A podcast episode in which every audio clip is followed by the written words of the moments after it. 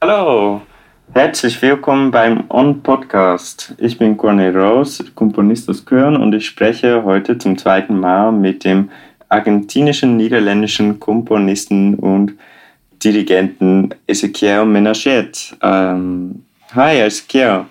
Hello, my dear friend. How are you doing today? Hello. I'm fine. How are you? Uh, I am good. Wonderful. Äh, für das Publikum muss ich dazu sagen, dass wir Englisch sprechen werden.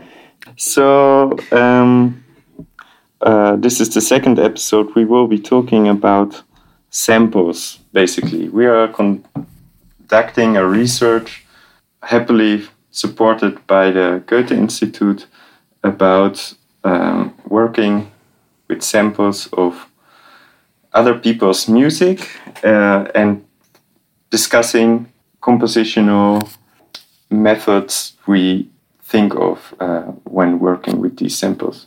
This is already nice. So this, yeah, because I, I because from if if anyone is listening that listened to last episode, there, there was a sort of uh, discussion whether we were working with samples or we were doing something differently.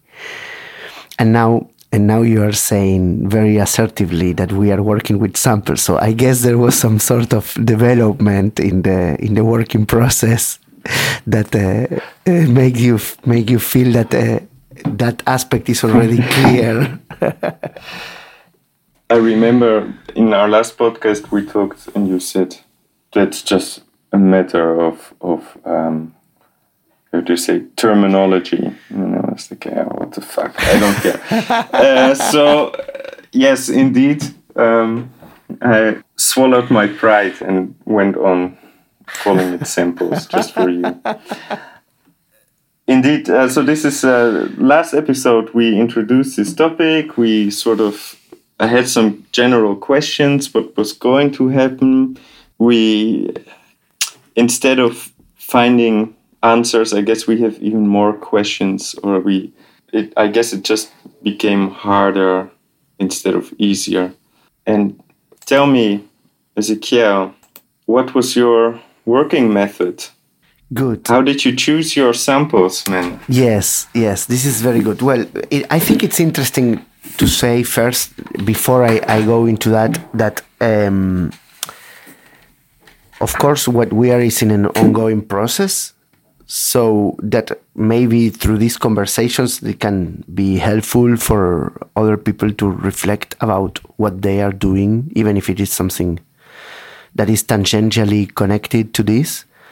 Um, so I think that what it became harder is that we didn't come yet to the point where we are actually concretely applying what we are what we are doing. So we are still in the phase of of searching, and of course there there is a sense, at least for me.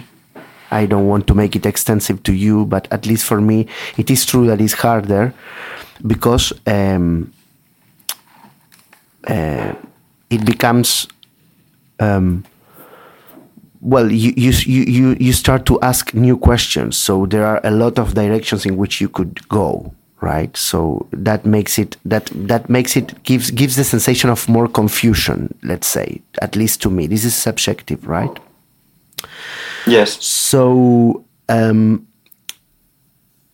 how did I choose my samples? Well, uh, first of all, I didn't choose yet the amount of samples that I would like to to have. Uh, I think that is something that it will continue developing in the coming days. Um, but I did try to uh, use random fragments of uh, specific pieces of music. And uh, and they are um, short enough but not so short like to become like a, uh, like a grain of a sound like, but but it's like I try to choose for sounds that are starting and finishing and some of them they are connected they are chained and others they are not Um, so basically, the, the only the only uh, criteria was okay. What do I remember that that I would like to from different pieces of music that I would like to uh, to to select and to subtract, and uh, and that they are short. Let's say. Um, I don't know if I was clear. What about you? Yeah. I know. First, I want to go on talking about this because uh, you chose only one composer. So far, yes. Um, Why? Well, I think that what it started to happen to me was that I was uh, I had enough interesting sounds that I liked, and instead of uh, skipping to other composers, I, I sort of wanted to to stay with with some of uh, of his sounds. Um, that was one of the reasons. The other reasons is that helped me to avoid the sort of uh, noise of the vastness of the amount of music that I could choose from. So let's say, okay, I stick to one that delimits certain region to explore. It doesn't mean that I will stick to one. Uh, it means that for for today I only st- is, is stuck to to one, but but it uh, is not a restriction per se for my further compositional development. Let's say this is important to mention. Another For sure. another reason is that this composer uh, usually works with very extremely brief forms. Uh, Yeah. It's not a mystery to say that. Uh, should I say? I think it's not a mystery. Yes, yes, we- I'm working with uh, uh, some fragments from Anton Webern.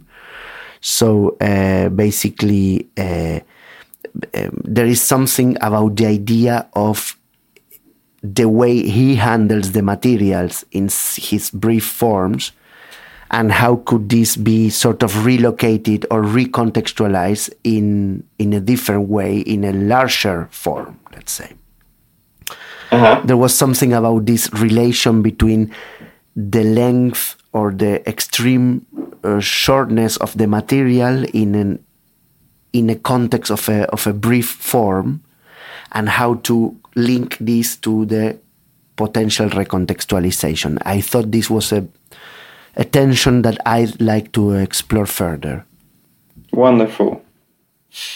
You wanna? Uh, would you like to show us a sound that you? I would love to share some of them. Um, for instance, this one.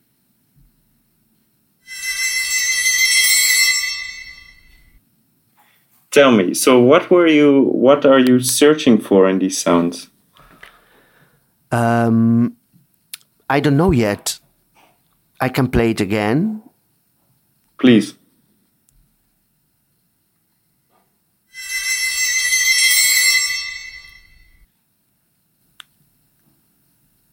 What what I like about this is the stupid combination of one violin with vibrato and a triangle doing tremolo.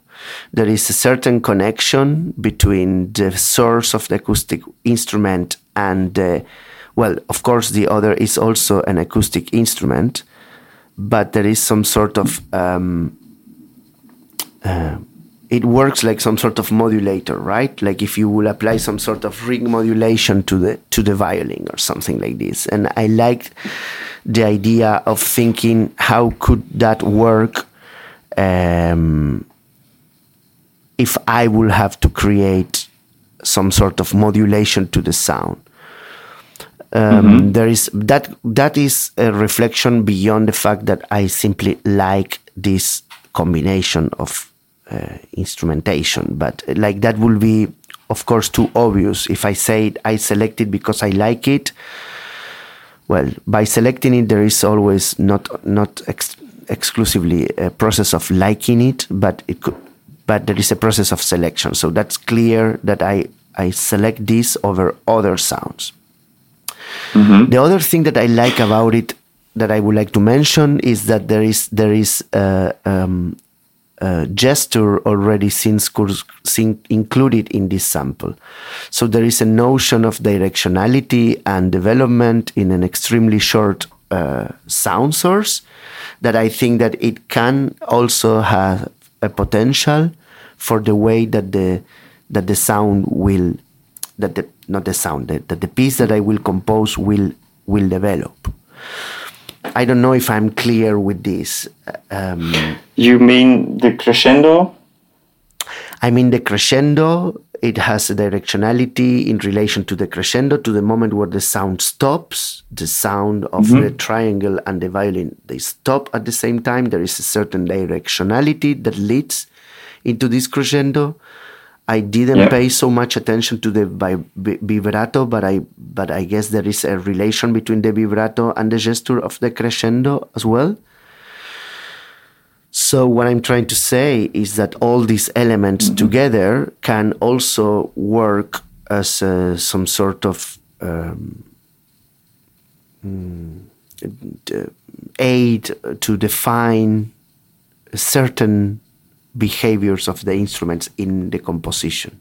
So um, this is maybe we are going to start to shoot to um, disperse, in this conversation, but uh, it's important to say that um, at this point um, we have even different ideas about for which instruments to write. I mean, there is uh, if somebody is tuning in only in this episode and didn't listen to it before, maybe he or she is not informed that the pieces that we are going to compose are, in principle, pieces for acoustic instruments. So we are not using the samples to create uh, an electronic piece or a collage. Um, yes. And, and this information is relevant. Uh, uh, so why I'm bringing this information now? Because I don't know yet for which instruments I want to write.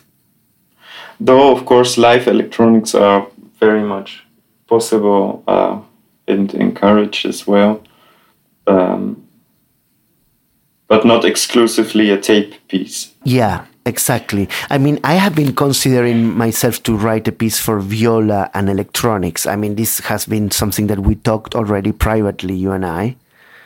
Yes. Um, so that's an option that is, of course, now crossing my mind. But to tell you the truth, my yeah. my my choice will be like a string trio.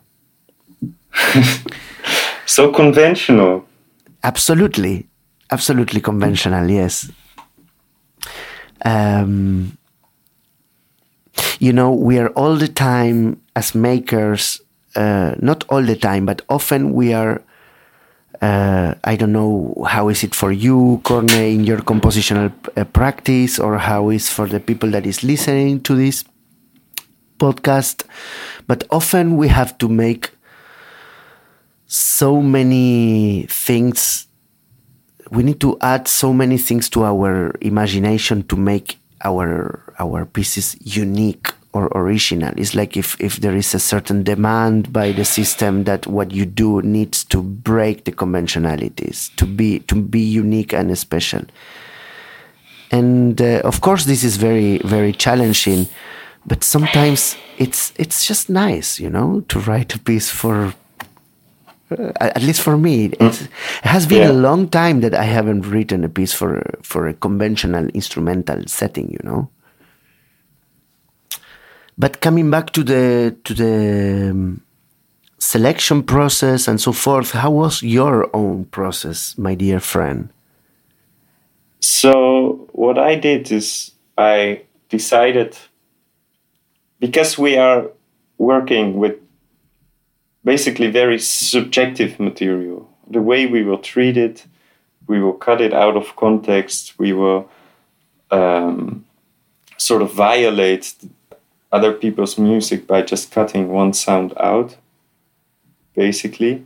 Mm-hmm. I thought to be more subjective and go only on uh, selecting music on taste, meaning I will only use music uh, or almost only use music I will listen to at home uh, mm-hmm. and not necessarily at concerts.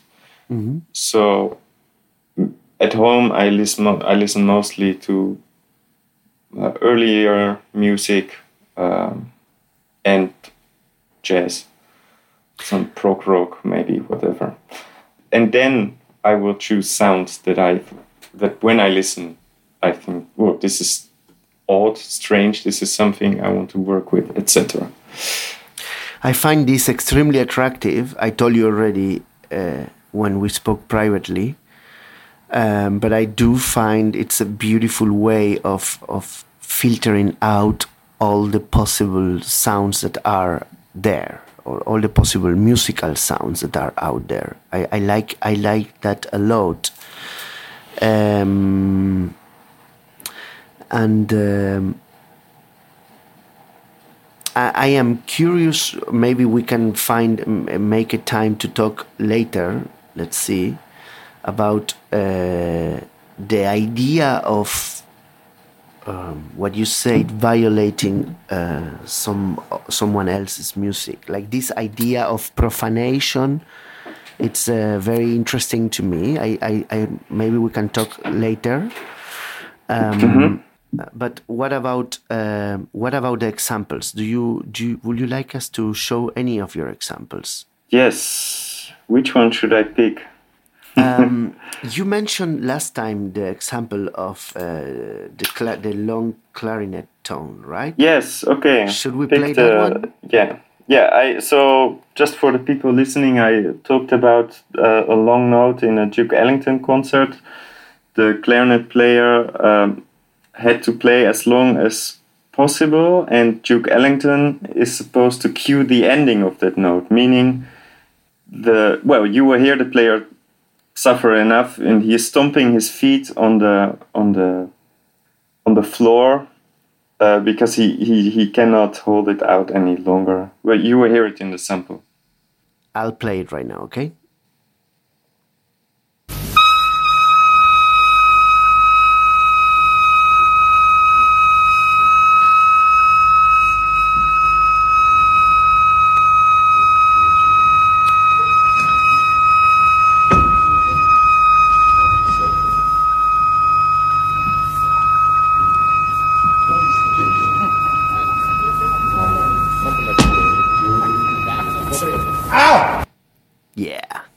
I love it.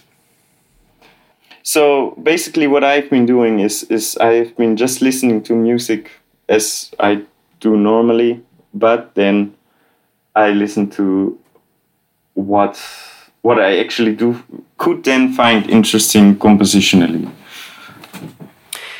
Yes. And what what do you find, uh, or what do you think are the uh, uh, the elements that are present here that are attractive or that could be interesting for you? Maybe you can also tell us in this uh, soliloquio uh, about the possible instrumentations that you are thinking and so forth. Right. So um, there there are so many aspects to this to, to this that I, I really enjoy. So there's uh, on the one hand there's like um, a power structure here. There are two people on stage. One is deciding how long the other will play and forcefully exceeding the limits of the other person. Right. There's a communication there as well mm-hmm. about it.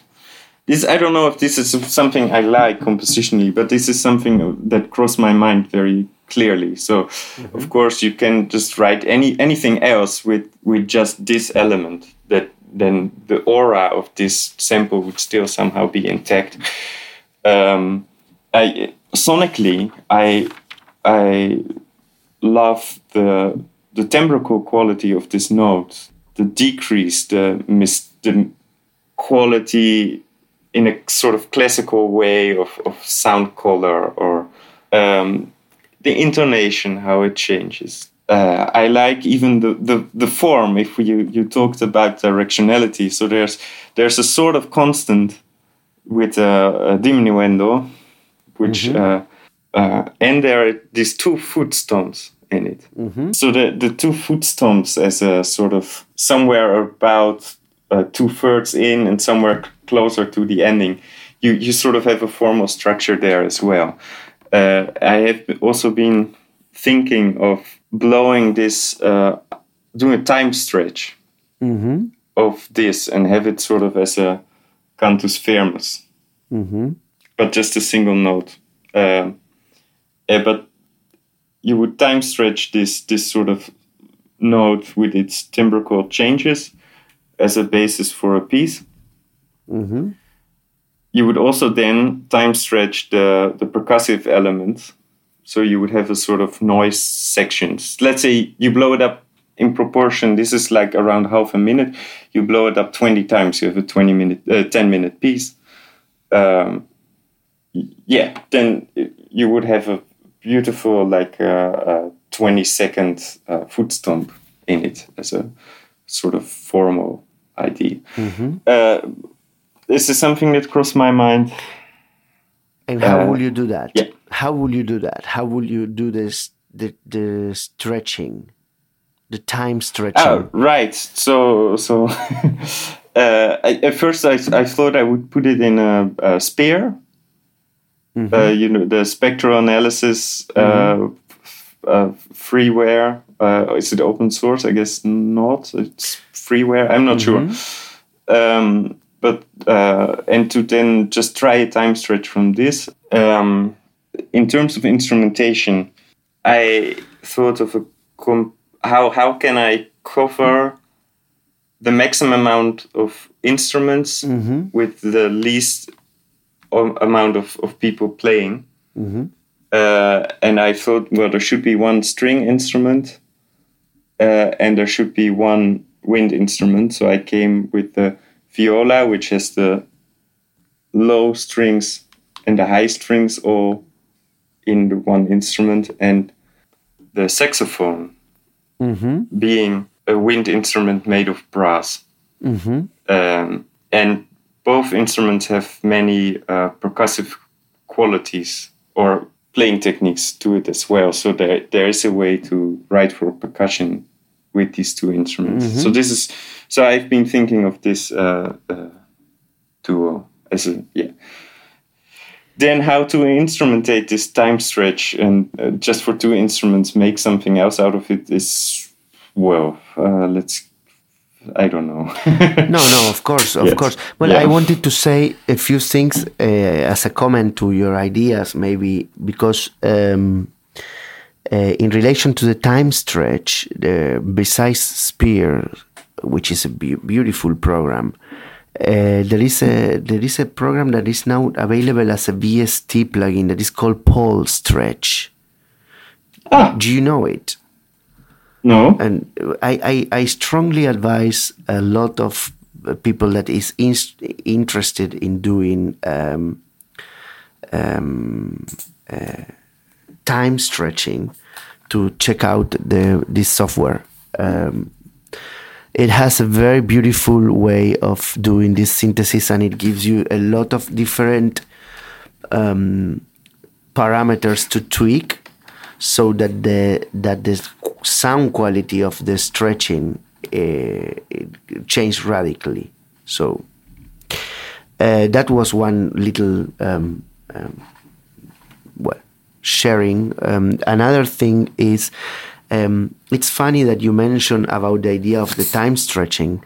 Uh, because uh, I was also uh, thinking when I listened to your software, uh, to your sample into into this direction, only that with a little little uh, diversions, which is what will it happen if you have different factors of stretching, so that the that the that the drone becomes a little canon, and you can play with the change of intonation.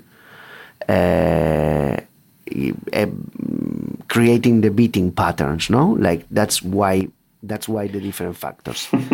But yeah um, where i did want to go actually is is uh, uh, of course not only stretch it but also compress the time um, exponentially of course. So you would somehow you would have the, the the sample in its normal length somewhere in the piece but you would have the lengthier versions as well so you would end up with a 15 minute piece at least Um, and what I also wanted to do is um, add um, not only time stretch it, but also um, augment the the pitch uh, deviation. So it's it's it's getting close to what you had in mind, but I would not overlap. Mm-hmm, mm-hmm. Uh, but yeah, to use it uh, to, to augment this uh, very tiny glissando and to have like a, a, a very large one. Beautiful, uh, beautiful. Somewhere in the piece, yeah. Beautiful. Uh, somehow vibrato eh, is is in both our examples, or uh, you had a tremolo and the vibrato that are somehow interchanged, but there's the the pitch deviation is something that is quite common in both our examples. Yes. Common factor. Yes, yes, that's that's right. Um, I'm happy that you don't want to do the beating things, so that means that I can use your sample and do it myself. this is the beautiful thing about the project. Maybe it's interesting to to enhance this idea of uh, uh, creating. This is an exchange. It's an exchange. It's not just an exchange of techniques, but it's an exchange of of perspectives it's an exchange of, of sensibilities. So it is very nice that i can come up with this sample that you are that you are selecting which is i will never ever ever have uh, come across with it before. So you know it's it's beautiful possibility of encountering and discovering new material through the sensibility and the ears of someone else. Um, yes and i only hope or I, I, can only hope that some of the ones I will select will be inspiring for, for you as well. Um, they are already. I mean, um, cool. I'm happy. Um, I don't know. I think we have been going for a while, and I like to to make sure to touch a few more topics before we have to to, to sum up. I would like to to go back to a few topics before uh, that I find extremely interesting. Um, the first one is has to do with the source of the material. If please correct me, but I think most of the samples you chose are taken from not from an from a CD or from an album, right? It's taken from uh, well, should I say where like YouTube or from a you know a yes. video yeah. streaming. And I find that there is a, an extreme beauty on it. Um, because there is something about the albums that it's giving us like a, uh, like like the photo with Photoshop you know? Like like uh, like there is something throughout the history of of of the discography that uh, that has been always like sort of polishing the sound until it's let's say perfect. And um, and certainly what you are about searching, I think, I th- this is this is in my opinion, but, but the, the, and, and a crucial element of what you are searching is imperfection. So what about yes. what about this? What about this? This is conscious choice of going to YouTube instead of uh, going to uh, an album. I have to make a small revision there on your statement because um, the 60%, no, 40% of the examples I chose are not from videos. They are from albums that I then search for on YouTube in order to ex to extract an audio file in to be able to share with you. Uh-huh. Okay. Um, okay. So um, I know them from my CD collection, but then I I needed to somehow uh, I didn't want to rip the CD on my computer and then uh, make okay. the audio file and cut it, and instead I I uh, extracted a, a WAV file from the YouTube and then cut that and shared it with you. Okay. Yeah. Okay. So that's it. The other other examples are of course from YouTube videos. Mm-hmm. As in the Duke Excel Duke Ellington example we have been talking about for two episodes already now. That is a video. Yeah, it's probably released on DVD somewhere. I don't know. I, I, I know it from YouTube. Okay, okay, yeah. but what I mean is, it's not in an album. It's not in a score. It's not like uh, the translation of. Well, of course, you are working with a lot of music that maybe the score is just a small part of what it's being produced. Um, but let's say that there is not like there is not this trans uh, this communication. Uh, process in which the score gets a performance, a performance gets a recording, and then we need to have like the most pure, I mean, between quotation marks, uh, uh, um, um, version of the music. We, you you are working with the imperfection. There are other examples which I could I could play one of the cello examples if you want. Uh, yeah, that's also from YouTube, is it? That is a YouTube video. Yeah. Okay, let's let's play just uh, uh, one. Yeah. Uh, which one? The well, I will choose play. any. Yeah. Yeah.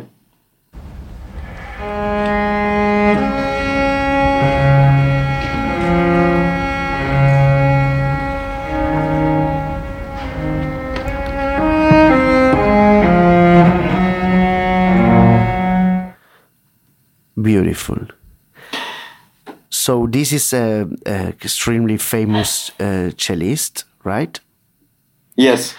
Um, so while he was a teacher while we were studying in The Hague. Yes, I know. Uh, Anner Bylsma. Okay. I didn't um, want to give the um, name, but okay, this is fine. Why? No, because it's because it's. But go go on, go on. I'm just kidding.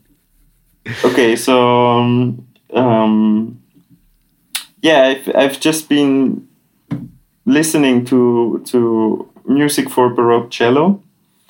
Uh, so he was one of the people I was listening to a lot, mm-hmm. uh, and I he, somewhere on the first page of the YouTube hits you get is this uh, video.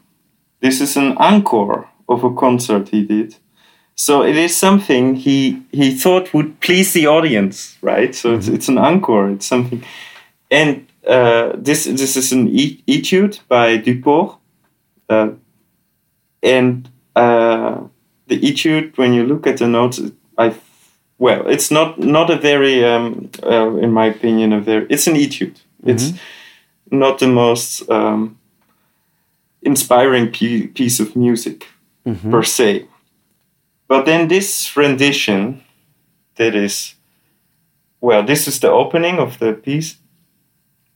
Uh, how he perfor- performed it as an encore, so also something he was perhaps proud of mm-hmm. to show.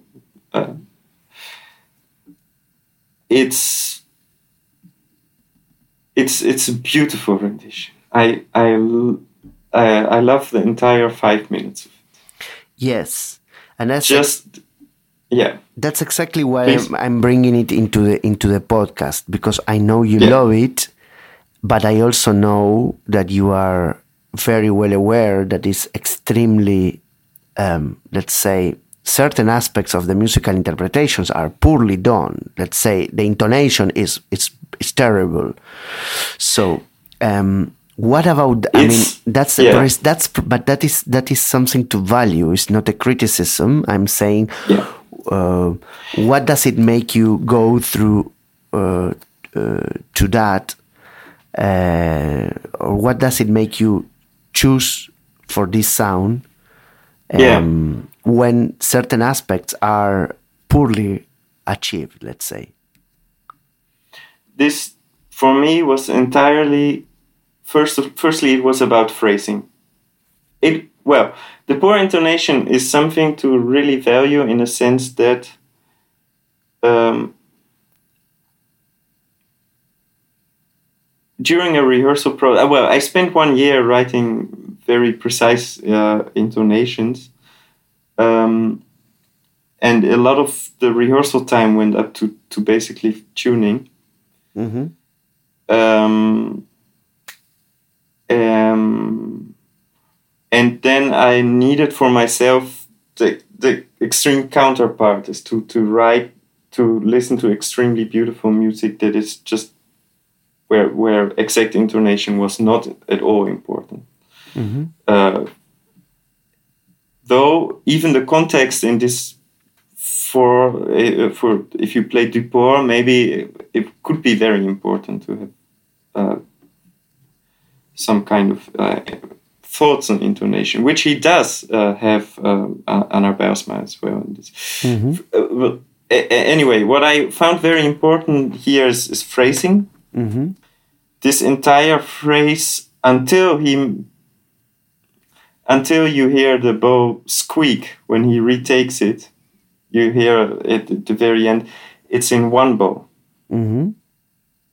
So and there's there's so much um, weight and intensity in the left hand of his playing so much expression, mm-hmm. perhaps. Whereas his his right hand, his bow hand, is doing the absolute minimum he can do. And this um, this creates such a fragility to the music, such an um, attention mm-hmm. that this is something I value very much. Then when he retakes the bow and you you hear then um, I, I'm not exactly what what I hear. That is, we can listen to the example again. At the very end, you hear you you hear a sort of mistake happen. Yeah. Um, a technical mistake that is, you know, if you play an etude, you shouldn't make, but darn it, we don't care. I Mm-hmm. don't care with this in, with this intensity and it's good actually you played the beginning of, because I uh, just to open the piece like this.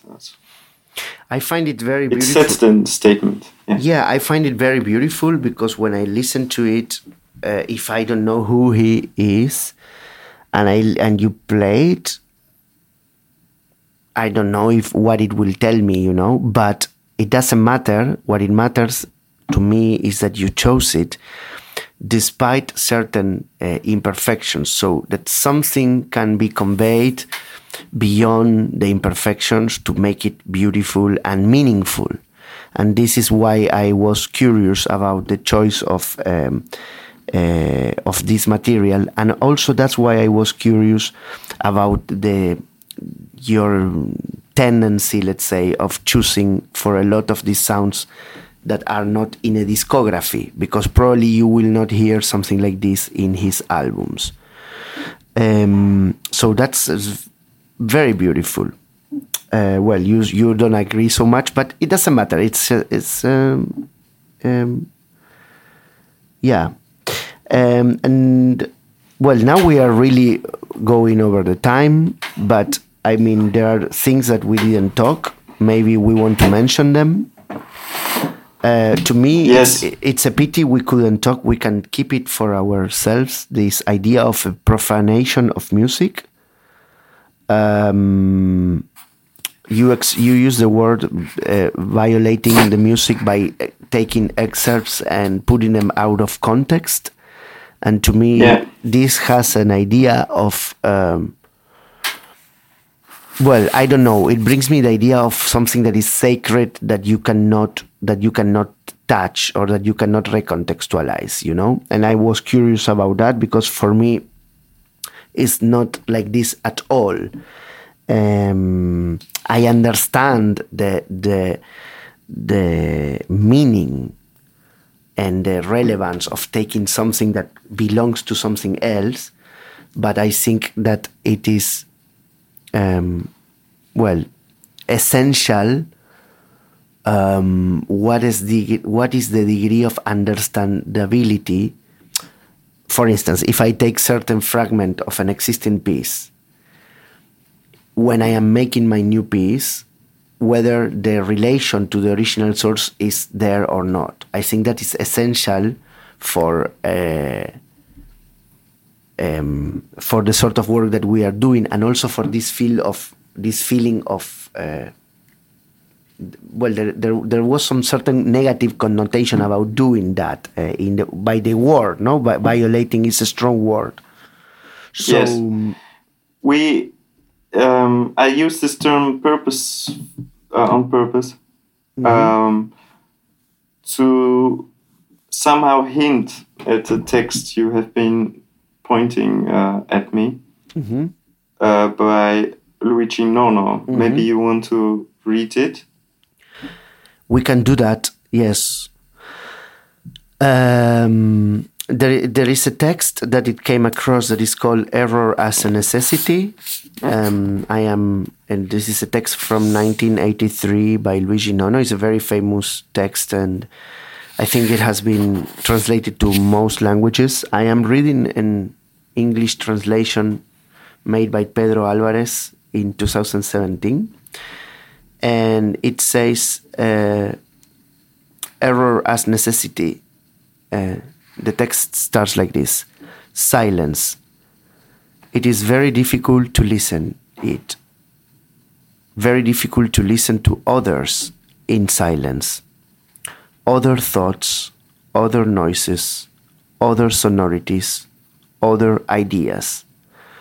When one listens, often one seeks to find oneself in the others, finding one's own mechanisms, system, rationality in the other. This is a form of utterly conservative violence. Instead of listening to silence, instead of listening to others, one expects to hear oneself again. It is a repetition that becomes academic, conservative, reactionary.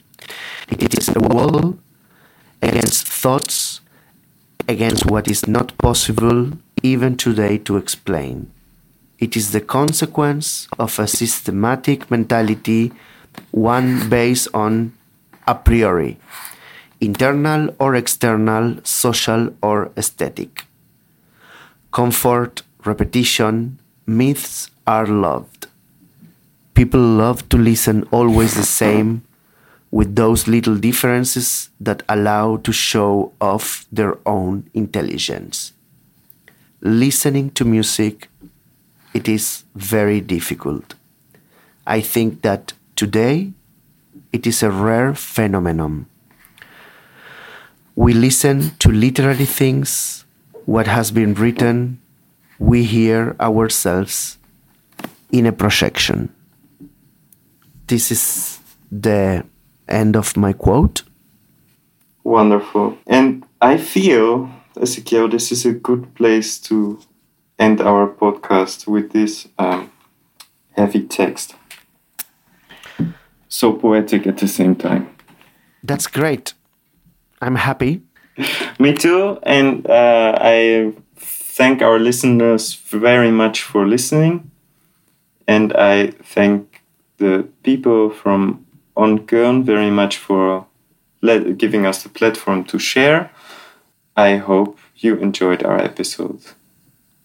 And if you didn't, please let us know so we can think of things that might escape and mm, let's make this a nutritious space for everybody. Wonderful. See you all later. Have a great uh, rest of your day, night, morning, whatever time it is you're listening to this. podcast. Podcast. Podcast.